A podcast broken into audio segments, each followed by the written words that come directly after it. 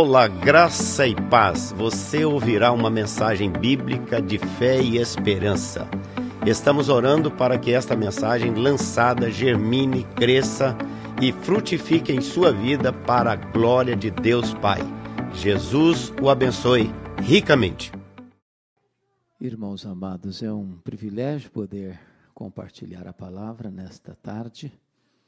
E eu quero repartir com vocês o texto que está no profeta Malaquias, capítulo 3, versos 8 a 12. É um texto muito conhecido e eu espero que Deus nos dê graça para é, expor esta passagem. Malaquias 3, versos 8 a 12.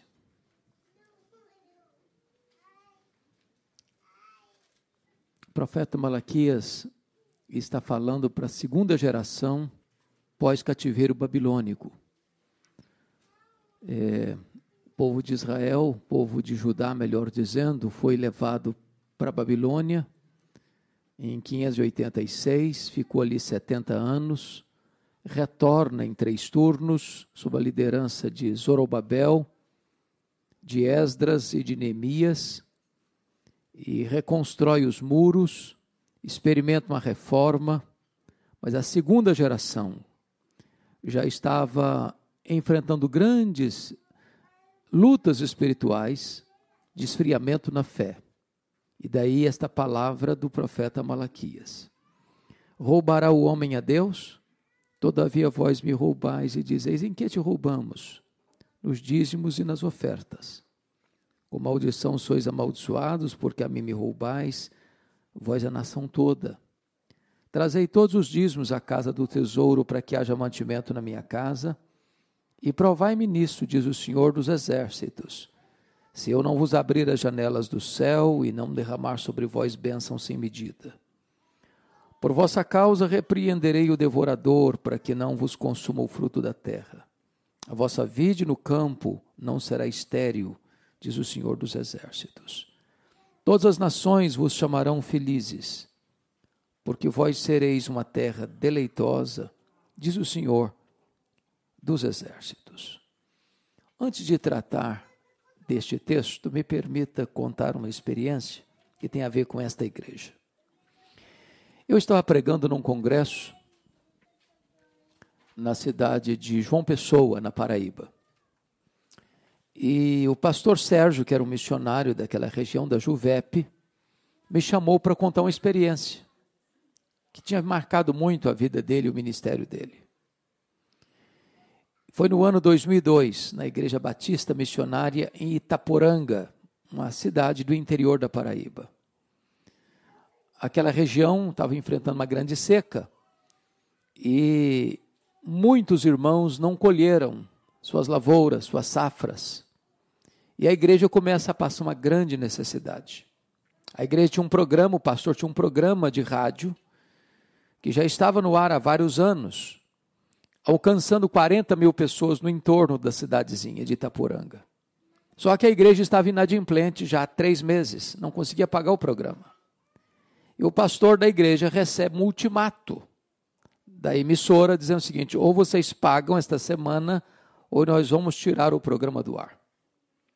Estava lá no culto um casal de meieiros. Eu não sei se todos vocês conhecem essa palavra meieiro. Alguém não conhece essa palavra? Algumas pessoas não. Meieiro é a pessoa que trabalha no sítio, na fazenda ou na propriedade de alguém, e ao plantar e ao colher, metade daquilo que colhe vai para o dono do sítio, vai para o dono da propriedade. Então, lá estava um casal que morava a seis quilômetros da cidadezinha, e eles iam a pé. E quando o pastor fez esse apelo, o casal chamava senhor Tota e dona Lourdes. E eles foram voltando para casa conversando. E a Lourdes dizendo para o Tota, ô oh, Tota, nós temos que ajudar. Você viu o apelo do pastor. O programa não pode sair do ar. O Tota respondeu para Lourdes, ô oh, Lourdes, mas nós não temos dinheiro. Como é que nós vamos ajudar? Temos nada lá em casa. E a conversa foi se desenrolando. Quando estavam quase chegando em casa, depois de seis quilômetros a pé, a Lourdes disse: oh, não temos nada. Ela falou: Nós temos sim. Nós temos um maior que nós temos lá é o galo. Nós vamos dar o galo. Tá bom. Já que você quer, vamos fazer isso. Na segunda-feira de manhã, Dona Lourdes botou o galo debaixo do braço, seis quilômetros a pé para a cidade. Bateu na casa do pastor, disse: Pastor, eu vim trazer minha oferta para o programa não sair do ar. Pastor pegou o galo, agradeceu, deu um sorriso amarelo, fechou a porta e disse: Meu Deus, o que, que eu vou fazer com esse galo? Aí pensou: Vou fazer uma rifa. Pensou, mas não, rifa não combina com crente. Pensou uma coisa, pensou outra, até que veio uma ideia. Vou botar na internet. Vou dizer que a dona Lourdes e o Sotota fizeram uma oferta sacrificial. Naquele domingo, pastor Jeremias Pereira, que vocês conhecem tanto, abre a sua caixa de e-mail, lá estava a história da dona Lourdes, a mulher do galo. Ele foi comovido com isso. Naquele domingo de manhã, ele move a igreja a fazer uma oferta especial para o programa não sair do ar e levantaram um recurso naquela manhã para patrocinar um ano de programa. Aí comunicaram ao pastor: Pastor, fique tranquilo, o programa está garantido no ar durante um ano. Naquele ano, 2002, pastor Jeremias esteve numa igreja chamada Vida Nova, em Toronto. Uma igreja pastoreada por um homem chamado Seni Tavares. E ele compartilha essa história da mulher do galo. E uma pessoa desta igreja, segundo Sérgio, se não tiver certo, o pastor corrige. Segundo o missionário Sérgio, levanta alguém desta igreja e diz o seguinte: Eu quero saber como é que está a dona Lourdes. Se ela está precisando de alguma coisa. E aí disseram: Bom, a dona Lourdes, o sonho dela é ter uma geladeira. Tem energia, mas não tem geladeira. Para tomar água geladinha no calor escaldante do sertão brasileiro. E uma pessoa aqui então se levanta e diz: não, vamos dar geladeira para ela, vamos dar um fogão industrial para ela, para que ela possa fazer um chup-chup e vender e ganhar uns trocos. Assim fizeram. Pastor Jeremias está pregando outra igreja, conta a história da mulher do galo. Levanta um empresário e diz: Eu quero saber como é que é essa terra. Dona Luz não vai ser mais meieira, nós vamos comprar a terra e passar a escritura uh, de propriedade da terra para ela. E assim fizeram, compraram a terra e agora a Lourdes não era mais meieira, ela era dona da terra. Pregando em outra igreja, conta a história da mulher do galo. Aí levanta alguém e diz: Eu quero saber como é que é essa terra, se ela está produzindo, se ela precisa de cavar poços, se precisa de adubar, se precisa preparar essa terra para produzi-la. E mandaram os engenheiros agrônomos para lá e trabalharam a terra para que ela possa, pudesse produzir e produzir com abundância. Pastor Jeremias está pregando em Nova York e conta a história da mulher do galo. Levanta uma pessoa e diz: Eu quero saber como é que é a casa da dona Lourdes. Diz: Olha, a terra é dela, a terra produz, mas a casa dela é uma casa muito humilde, muito simples. E a pessoa diz: Então nós vamos botar tudo abaixo e construir uma casa grande, construir uma casa confortável, vamos mobiliar a casa, vamos dar tudo o que ela precisa. Um repórter da Christianity Today, aqui em Nova York, escuta essa história. Pega um avião, vai para Paraíba, desce em João Pessoa, aluga um carro e vai lá no sítio de Dona Lourdes para fazer uma entrevista com ela. E essa história da mulher do galo circula que uma mulher resolveu dar uma oferta esperar nada em troca como um ato de gratidão a Deus. Esse é o princípio da generosidade. Quando a Bíblia fala de oferta, quando a Bíblia fala de dízimo, de forma nenhuma a Bíblia está trazendo uma ideia de barganha, de troca, de interesse comercial. E é por isso que eu me sinto muito à vontade para tratar de forma muito breve deste assunto com vocês. Hoje, hoje, Talvez nenhuma verdade bíblica é mais combatida, hostilizada, do que esta verdade de dízimos e ofertas. Até mesmo teses de doutorado contra o dízimo. A questão básica é: alguns se extremaram mesmo e usaram esta doutrina bíblica para explorar as pessoas, para enganar as pessoas, para usar meios místicos e às vezes constrangimento emocional e até psicológico para arrancar dinheiro das pessoas. Mas o fato de alguns estarem errando, e erram mesmo, não significa que nós vamos jogar a criança com a água da bacia fora. A questão é o que a Bíblia ensina sobre esse assunto. Nós temos um princípio. Para nós, povo de Deus, a autoridade máxima e indiscutível é a palavra de Deus. Não é o que diz o fulano, não é o que diz o Beltrano, não é o que diz o ciclano, é o que diz a Bíblia. Então, esse texto tem a nos ensinar sobre esta curiosidade. O pastor Bruno, recentemente, esse livro está ainda em inglês, não foi vertido para o português, sobre generosidade, me marcou muito.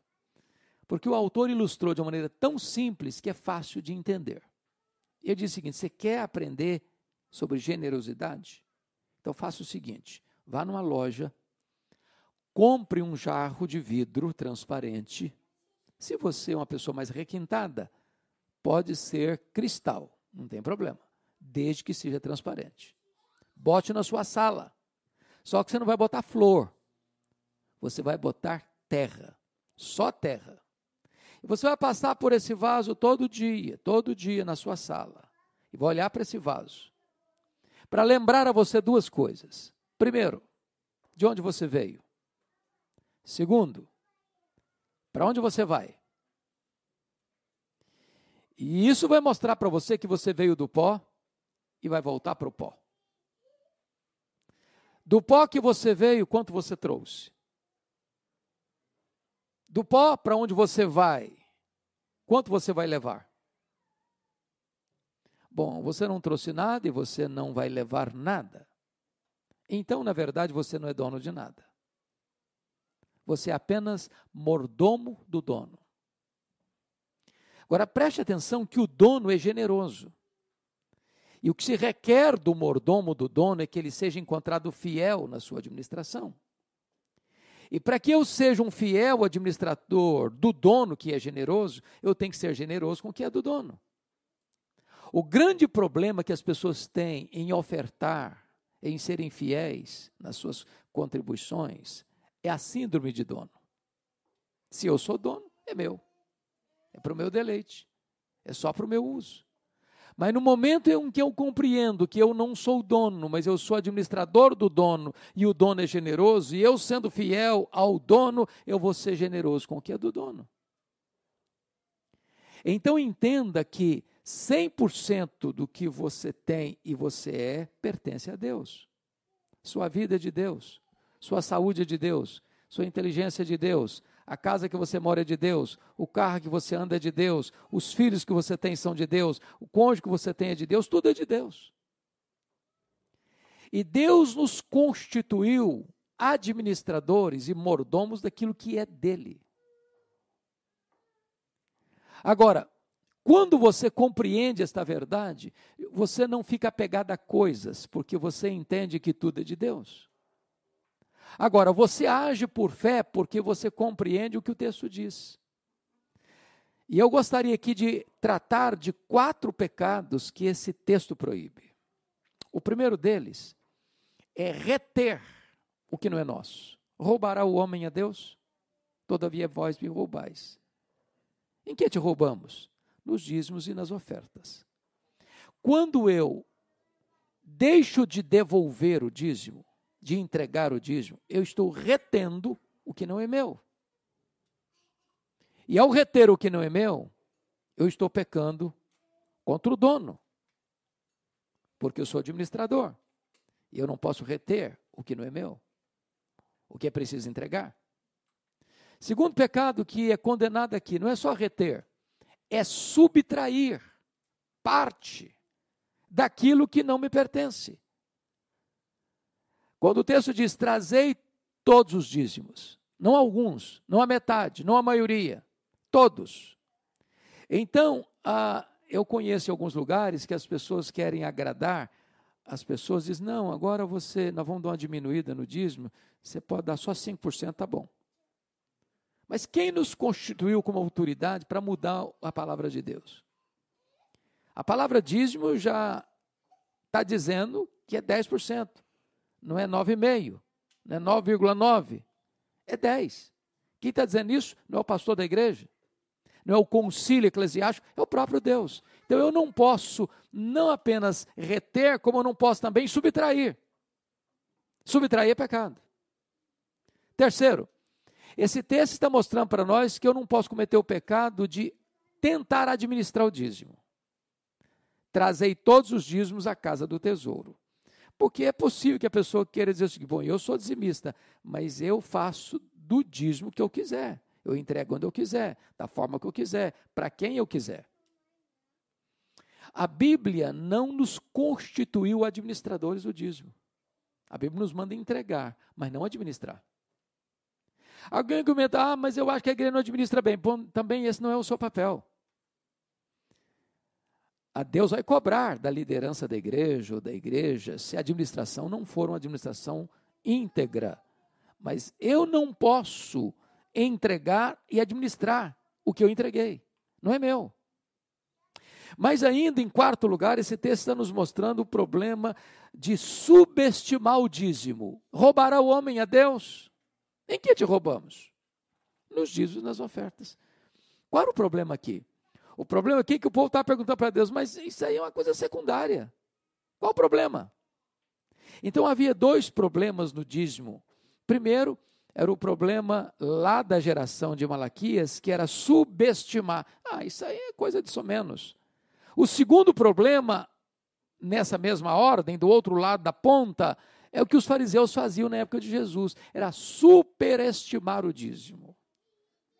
E Jesus denuncia isso, lá em Mateus 23, 23. Ai de vós, escribas e fariseus, que dais o dízimo do endro, da hortelã e do cominho, e negligenciais o principal da lei, a justiça, a misericórdia e a fé. Devias fazer essas coisas, se omitir aquelas. Qual era o problema que Jesus está denunciando aí? Não é o dízimo. É a maneira errada de fazê-lo, ou a maneira errada de entendê-lo. O que, que os fariseus estavam imaginando? Bom, eu sou dizimista. Se eu sou dizimista, eu estou blindado. Se eu sou dizimista, nada vai acontecer na minha vida. Eu posso fazer qualquer outra coisa errada que vai ter que dar certo, porque o dízimo é uma espécie de talismã, o dízimo é uma espécie de amuleto, o dízimo é uma espécie de proteção invulnerável.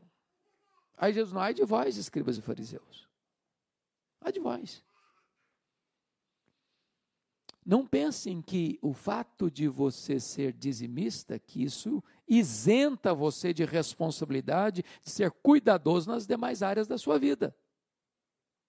Portanto, Jesus não está condenando o dízimo, ele está aprovando o dízimo, mas está condenando a forma errada. Como Jesus condenou a forma errada de orar, como Jesus condenou a forma errada de ofertar, como Jesus condenou a forma errada de jejuar mas não está condenando nem ofertar, nem, nem, nem, nem, nem dar oferta, nem, nem, nem mesmo fazer jejum e orar.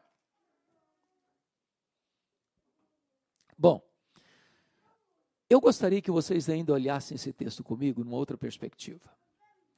Quando eu, que por decorrência da obediência eu tenho, mas em terceiro lugar, quando eu retenho o dízimo, eu estou roubando a Deus, eu estou roubando a mim, eu estou roubando aos outros. Porque o verso 12 vai dizer o seguinte: olha aí comigo o verso 12. Todas as nações vos serão, chamarão felizes, né? Porque vós sereis uma terra deleitosa, diz o Senhor dos Exércitos. Ou seja, está dizendo o seguinte: Onde há obediência, há bênção, há deleite, há felicidade. E as nações vão olhar para a igreja e vão dizer: olha que povo abençoado, olha que povo próspero, olha que povo que Deus está abençoando, está crescendo, está indo para frente. E aí as pessoas vão olhar para a igreja e vão dizer: é isso aí. Vale a pena ser cristão, vale a pena andar com Deus, vale a pena ser fiel a Deus.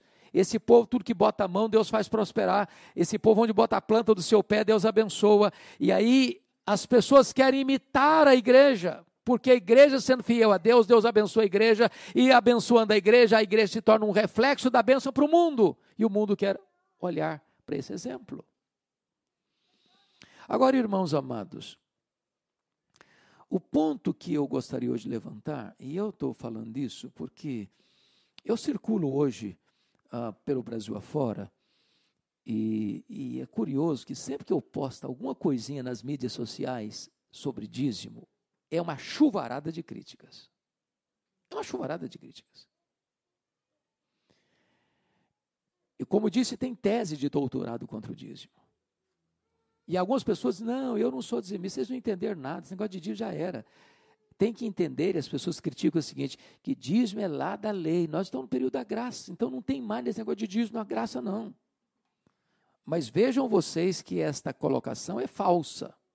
Primeiro, porque as menções que nós temos de dízimo na Bíblia começando lá com Abraão, em Gênesis 14, Abraão pagou o dízimo é que 400 anos antes da lei. Eu não posso dizer que o dízimo é da lei, porque ele precede a lei. E depois, o neto de Abraão, o Jacó, promete entregar o dízimo a Deus. E aí vem o sacerdote levítico. E das doze tribos, uma delas não tinha herança, não tinha terra, não plantava, não colhia. E essa tribo, chamada tribo de Levi, deveria ocupar-se exclusivamente com o santuário, depois com o templo, e depois com as festas, depois com o sacrifício, com tudo aquilo que era sagrado, e receberia das outras tribos, das outras tribos, o dízimo para o sustento daquela tribo levítica e para todo o serviço do culto a Deus. Pois bem, esta tribo também não existe mais. Porém, o princípio é o mesmo. Se você vai, por exemplo, para 1 Coríntios, capítulo 9, versos 7 a 14, da mesma maneira que as tribos de Israel sustentavam os levitas e sacerdotes para o serviço do templo, agora também a igreja sustenta a obra de Deus com os dízimos. É o mesmo princípio. Então vejam vocês que a igreja não precisa mendigar, a igreja precisa ser fiel. E se a igreja for fiel, a igreja vai ter os recursos suficientes para se expandir, para crescer, para fazer a obra de Deus, para pregar o evangelho, para sustentar obreiros, para sustentar missionários, para construir templos, para avançar na obra missionária.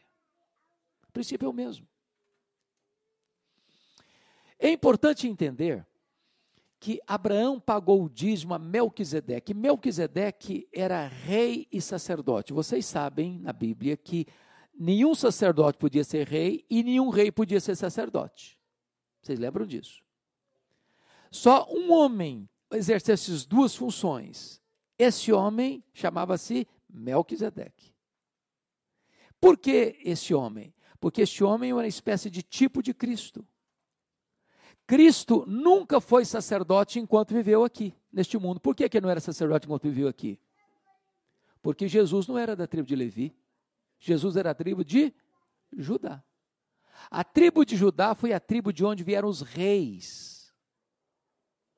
Agora, lá em Zacarias diz que Jesus, o Messias, ele ocuparia essas duas funções, função de sacerdote e função de rei. Quando Abraão pagou o dízimo a Melquisedeque. Melquisedeque era um tipo de Cristo. E Abraão era o pai dos crentes.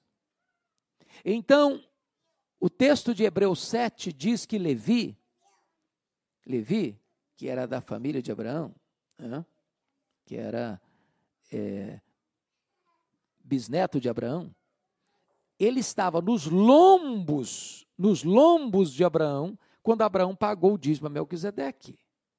Ou seja, os próprios levitas pagaram o dízimo a Melquisedeque, que era símbolo de Cristo. Aqui são os homens mortais que recebem dízimos, mas ali é aquele que testifica que vive. Então, quando você traz o dízimo, você não traz o dízimo para o pastor, você não traz o dízimo para a igreja propriamente, você traz o dízimo para o próprio Senhor Jesus. É a Ele que nós servimos, é a Ele que nós adoramos, e dízimo é um ato de culto e de adoração a Deus. As pessoas argumentam que ah, os levitas não existem mais, e era para você precisa ler 1 Coríntios 9, 7 a 14, para dizer que quem vive do santuário, quem serve ao santuário, que vive do santuário. É só você ler a história de Paulo. Quando a, a igreja, as igrejas não pagavam o salário de Paulo, o que, que Paulo fazia? Ia fazer tendas. No momento em que as igrejas eram fiéis e contribuíam e, e, tinha Paulo sustento, ele parava de fazer tendas, ia se dedicar exclusivamente ao ministério. Os recursos de Deus existem, porque o dízimo é dele, é santo dele, para sustentar a obra dele. Alguém diz: Não, eu não sou dizimista porque o dízimo era para a manutenção do templo. Eu trazei todos os dias à casa do tesouro. Hoje nós somos o templo. É verdade, nós somos o templo. Mas qualquer pessoa de bom senso, sobretudo no Canadá, não dá para você fazer um culto debaixo da árvore com 17 graus negativos. Você constrói templos. Você aluga um salão. Você sustenta missionários. Você faz obra social. E nós precisamos de entender que a obra de Deus, se lá no Antigo Testamento que era centrípeta para dentro, hoje muito mais, que é centrífuga para fora. Quando esta igreja sustenta missionários na África, quando esta igreja sustenta missionários na Europa uh, Oriental, quando esta igreja sustenta missionários no Brasil, quando esta igreja sustenta missionários ao redor do mundo. Alguém diz, não, pastor, não sou dizimista por outra razão. Ah, é, sabe o que, que acontece? Está lá escrito que quem não é dizimista está debaixo de maldição. E Jesus já levou a maldição. Então não tem maldição, não. Então preste atenção nisso. É claro que se você está em Cristo, não tem maldição sobre a sua vida. Porém, a Bíblia não nos isenta de responsabilidade quando nós cometemos um pecado. Certo? Imagine você, você é crente, mas deliberadamente você desobedece a Deus. Você vai sofrer as consequências desse pecado. Sendo crente, se eu retenho de Deus o que é de Deus, eu vou sofrer as consequências dessa desobediência. Vou me privar de bênçãos especiais, que Deus está dizendo que vai dar vai repreender o devorador, vai abrir as janelas dos céus, vai derramar bênçãos sem medidas. O grande problema, irmãos, é que algumas pessoas só pensam financeiramente, pensam que toda a bênção de Deus é dinheiro, é dinheiro, é dinheiro. Deus tem bênçãos muito melhores e muito maiores que dinheiro.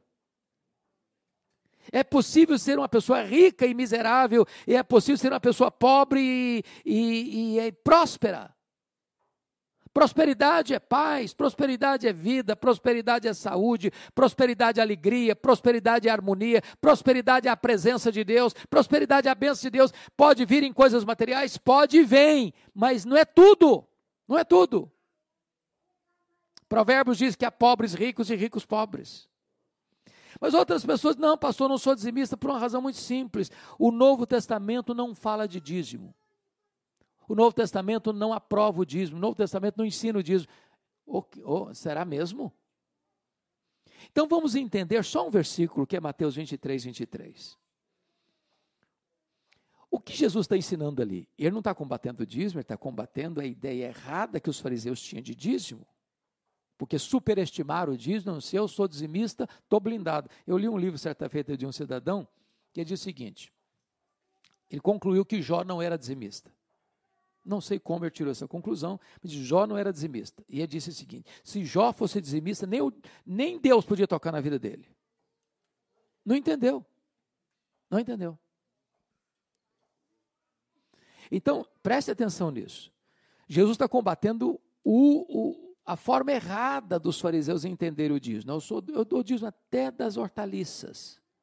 Agora, o resto, misericórdia, justiça e fé, vou levando na galega, vou, vou, vou, vou levando de maneira descuidada. E Jesus diz: errais. Ai de vós, escribas e fariseus, que dais o dízimo do endo, da hortelã e do cominho, mas negligenciais o principal da lei, que é a justiça, a misericórdia e a fé. Devia fazer essas coisas. se omitir o dízimo. Então vou fazer uma perguntinha. Qual crente em sã consciência pode afirmar hoje: eu estou dispensado da justiça, da misericórdia e da fé? Jesus está dizendo que isso é o principal da lei. Se eu digo eu não sou dizimista porque o dízimo é da lei, pois a justiça e a misericórdia também são da lei. E nenhum de nós pode afirmar, não, isso aí eu estou dispensado. Aí Jesus claramente afirma: devias fazer essas coisas aqui: misericórdia, justiça e fé. Mas não poder, vocês não podem omitir aquele outro aqui, a entrega fiel dos dízimos. Então, outra pessoa diz assim: ah, pastor, eu, eu não sou dizimista por uma razão muito simples. Paulo nunca falou de dízimo. E o que Paulo ensinou é que cada um contribua segundo tiver proposto no seu coração, porque Deus ama quem dá com alegria. É verdade isso aí. Só vamos entender uma coisa simples. Quando Paulo trata desta matéria, capítulo 8 e 9, ele não está tratando de dízimo. Ele está tratando de uma oferta específica que começou e terminou para ajudar os pobres da Judéia. E uma coisa é dízimo, outra coisa é uma oferta especial que cada um contribui segundo tiver proposto no coração. Deixa eu lhe fazer uma perguntinha muito simples para você entender. O é, que, que vocês pagam mensalmente aqui? É luz? Paga mensalmente? Conta de luz? Paga todo mês? Todo mês. Vamos imaginar que você chega no final do mês, a conta vence e fala: ah, não estou com vontade de pagar conta de luz, não. Não estou propondo meu coração pagar, não. O que, que vai acontecer com vocês? Hã? Vai cortar a luz, não vai? Dívida não tem a ver com coração disposto, nem alegria. Você paga a dívida, paga a dívida alegre ou triste. Você paga. Ah, pastor, não estou com vontade, não, mas paga assim mesmo. É dívida. É dívida. Agora, preste atenção. A oferta lá para os pobres da Judéia está claro. Cada um contribua segundo tiver proposto no coração. É muito melhor quando você entende o que é dízimo e faz isso com prazer, com alegria. É muito melhor. É muito melhor. Eu vou lhes dizer uma coisa muito simples. Só é quem contra o dízimo quem não é dizimista. Quem é dizimista não tem problema com isso. Me arrependi. Perdi dinheiro. Todo dizimista que eu conheço é grato a Deus pelo privilégio de entender que você é um mordomo de Deus, que você tem que ser fiel ao Deus que dá tudo para você, para o seu aprazimento, para a sua felicidade. A pessoa diz o seguinte, pastor, eu não, eu, eu, não, eu não sou dizimista, mas eu dou oferta. Ok, a oferta é uma benção, é voluntária. Mas antes de você dar um presente para alguém, você paga a dívida. Eu não posso é, dever ao pastor Seni mil reais e chegar na casa dele com um presentinho de cem reais passando mel na boca dele, para me isentar da responsabilidade de pagar os meus reais. Primeiro eu pago a dívida, depois eu dou o presente. Então, dívida se paga, presente se dá. Dízimo é dívida, oferta é presente. As duas coisas precisam ser colocadas nessa perspectiva. Outro diz o seguinte: Ô pastor, eu não sou dizimista por uma razão muito simples. É, não sobra, pastor. Não sobra. Eu faço as contas direitinho, boto para lá, boto para cá, boto para lá. Não sobra. Mas não vai sobrar mesmo. Sabe por quê? Está lá em, escrito em Ageu capítulo 1. Deus não aceita sobra. Se você trouxer a sobra para Deus, Ele assopra. Dízimo não é sobra, dízimo é primícia. Honre ao Senhor com as primícias de toda a tua renda, e se encherão e se fartarão os teus celeiros, se encherão os teus, os teus lagares. Então, essa é uma questão de fé, gente. Preste atenção, você recebeu o seu salário, primeira coisa, vai lá, separa o dízimo. Olha, é Deus que é o seu provedor. Deus sabe a luta que você está passando. E Deus vai honrar a sua fé. É Deus quem dá, é Deus quem multiplica, é Deus quem supre, é Deus quem abençoa. Então faça prova de Deus. Aliás, veja você que Deus, sabendo da luta que você e eu temos com o negócio de dinheiro, por isso Jesus falou muito mais sobre dinheiro do que sobre o céu. A Bíblia diz: faça a prova. Faça a prova. Você está com dúvida? Você tem medo? Você está inseguro? Você está duvidando? Faça a prova de Deus. Se Deus não abrir sobre vós a janela dos céus, derramando os bênçãos sem medidas, se o próprio Deus não for lá repreender o devorador. Então, a, a questão de ser dizimista é uma questão de fé e de obediência. Bom, deixa eu só concluir. É, para lembrar um texto da Bíblia de generosidade, para mim é o, é o ponto mais alto. Eu não encontro nenhum na Bíblia melhor que esse, para lhes dizer. Jesus chegou na aldeia de Betânia. Era a última semana do seu ministério. E Jerusalém estava fervendo o clima. Os sacerdotes já tinham tramado, juntamente com os membros do sinédrio, de prender Jesus à traição e matá-lo. Uma família dá um jantar para Jesus. E uma mulher chamada Maria tinha um vaso de perfume, um vaso de alabastro. Alabastro é uma pedra ornamental. E diz a Bíblia que em João 12 que tinha dentro daquele vaso uma libra de perfume. Sabe o que é uma libra, né? Vocês sabem melhor livro do que nós brasileiros lá, que a gente usa a medida de litro e não de libra. Um litro tem 2,2 libras. Então tinha dentro daquele vaso em torno aí de quase meio litro de perfume.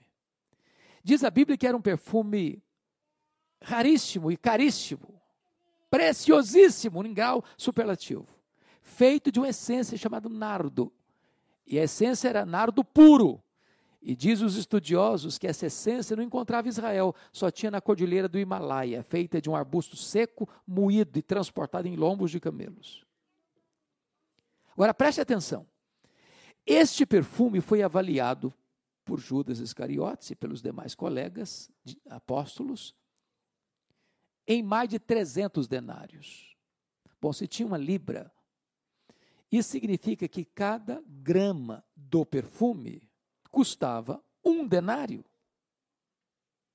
Agora, um denário era o trabalho de um, o salário de um trabalhador. Eu estou dizendo para vocês que cada grama ou cada gota do perfume custava um dia de serviço. E naquela época não tinha perfumaria para você chegar lá e comprar esse frasco, esse, esse vaso, esse, esse, esse, esse, vaso de alabastro cheio desse perfume, não. Esse perfume de pedra, para o dia do seu casamento. E diz a Bíblia que Maria, num gesto de gratidão, talvez pela ressurreição do seu irmão Lázaro, chega diante de Jesus que estava à mesa, quebra o vaso e derrama todo o perfume sobre a cabeça de Jesus. Preste atenção que ela não abriu o vaso, ela quebrou o vaso. Porque quando você tem um perfume muito caro, você usa assim gotinha a gotinha, não é isso mesmo? E você fala para você mesmo: esse perfume tem que durar pelo menos um ano. Ela vem e quebra o vaso. Todo o perfume se derrama na cabeça de Jesus, desce pelo corpo de Jesus, chega aos pés de Jesus. Ele enxuga os pés de Jesus com seus cabelos. Toda a casa se enche com perfume.